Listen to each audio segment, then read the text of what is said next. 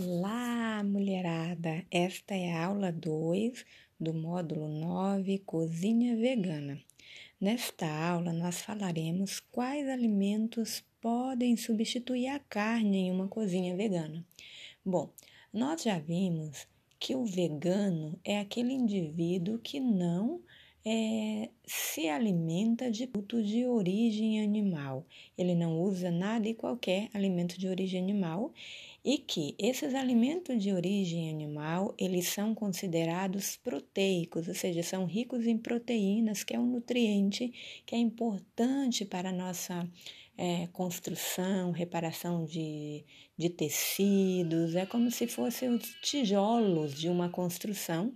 Aí é, são as proteínas e os aminoácidos que estão nas carnes, em alimentos de origem animal e nos alimentos de origem vegetal estão em grãos como feijões, lentilha, grão de bico, ervilha, cereais como arroz, milho, cevadinhas, por serem fontes de proteínas. Então, esses alimentos são os alimentos que substituirão a carne em uma cozinha vegana. Então, em uma cozinha vegana, é importante ter sempre combinações de um cereal com uma leguminosa, ou seja, cereal é arroz, leguminosa, feijão, arroz com feijão. É, esses dois alimentos, eles são muito importantes, eles se complementam, porque as proteínas que tem em um não tem no outro. Mesmo que você não seja é, vegano e que você não come carne algumas vezes da semana, por N motivos, N motivo que vocês tenham, é importante então fazer essa combinação desses alimentos cereais mais as leguminosas, que vão fornecer aí a quantidade de proteínas necessária que são importantes no nosso dia a dia. Outros nutrientes também que são importantes é, são os folhosos verdes escuros, que é importante que tenham na alimentação do vegano, porque os folhosos verdes escuros eles são fontes de cálcio. Então, como é, pessoas que têm uma alimentação que são vegetarianos estritos, ou seja, que não comem nada de alimento de origem animal, eles também não tomam leite, não comem queijos. Então, é importante colocar os folhosos verdes escuros, que são fontes de cálcio. É, e quando fizer um feijão, né, servir também a laranja. Por quê? Porque a laranja ela é rica em vitamina C e a vitamina C ela melhora a absorção do ferro do feijão. Então, sempre que você fizer preparar o seu feijão, consuma junto ali na refeição ou uma laranja, um limão ou um abacaxi, as frutas que são ricas em vitamina C, porque essas vitaminas C vai ajudar a aumentar a absorção do ferro desse feijão. Então consuma aí junto. Então, a principal fonte de ferro não M, então os, os, ferros da nossa alimentação, eles são chamados de ferro M, que é o de origem animal, que estão nas carnes, e não M. O não M é dos vegetais. Então, a principal fonte de ferro não M é, são as leguminosas, como eu falei para vocês, os feijões, as lentilhas, grão de bico.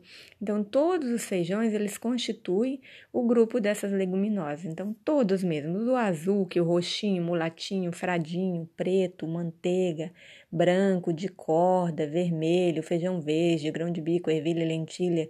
Então, esses são é, fontes de, de ferro. E é importante que você faça o quê? Que você deixe essas leguminosas de molho de um dia para o outro na geladeira e que você vá trocando esta água. Por que se deve fazer isso? Porque nessas leguminosas elas têm o que nós chamamos de fatores antinutricionais. Esses fatores antinutricionais são, são o que vão fazer com que esses, esses minerais, essas vitaminas do próprio feijão seja reduzido, ou seja, tem uma substância que é um fator antinutricional que é chamado de fitato, que está no feijão e que diminui a quantidade de ferro do feijão. Então, para que isso não aconteça, você tem que deixar o feijão de molho e ir trocando a água de um dia para o outro, não só o feijão, mas todas as leguminosas que eu já falei para vocês. O que que são as leguminosas? Então, deixe essas leguminosas sempre de, de molho que mais que você pode colocar, acrescentar ali de nutrientes são importantes em uma cozinha vegana, na culinária é, vegana. Falei da vitamina C que é importante, dos vegetais folhosos verdes escuros, de deixar de molho essas leguminosas. É, então, o que, que são vegetais folhosos verdes escuros? Couve, mostarda, brócolis. Ainda tem ferro nas frutas secas, cereais como quinoa, amaranto, é, cereais fortificados e nos alimentos integrais, né?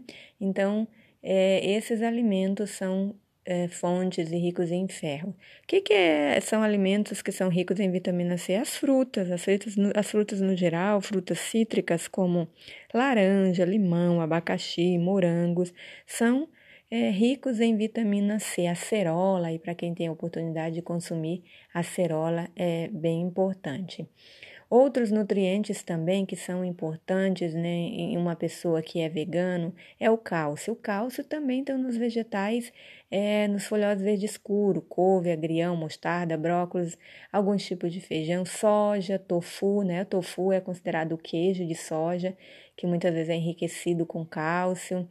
É importante que tenha ali gergelim também, é uma sementinha que também está é, que, que contém cálcio, que é importante que tenha na alimentação do vegano. Então, esses alimentos não pode faltar é, para que o vegano não tenha deficiência nutricional nem de proteínas que estão nesses alimentos de origem vegetal, nem dos minerais. Os mais importantes são esses que eu falei para vocês.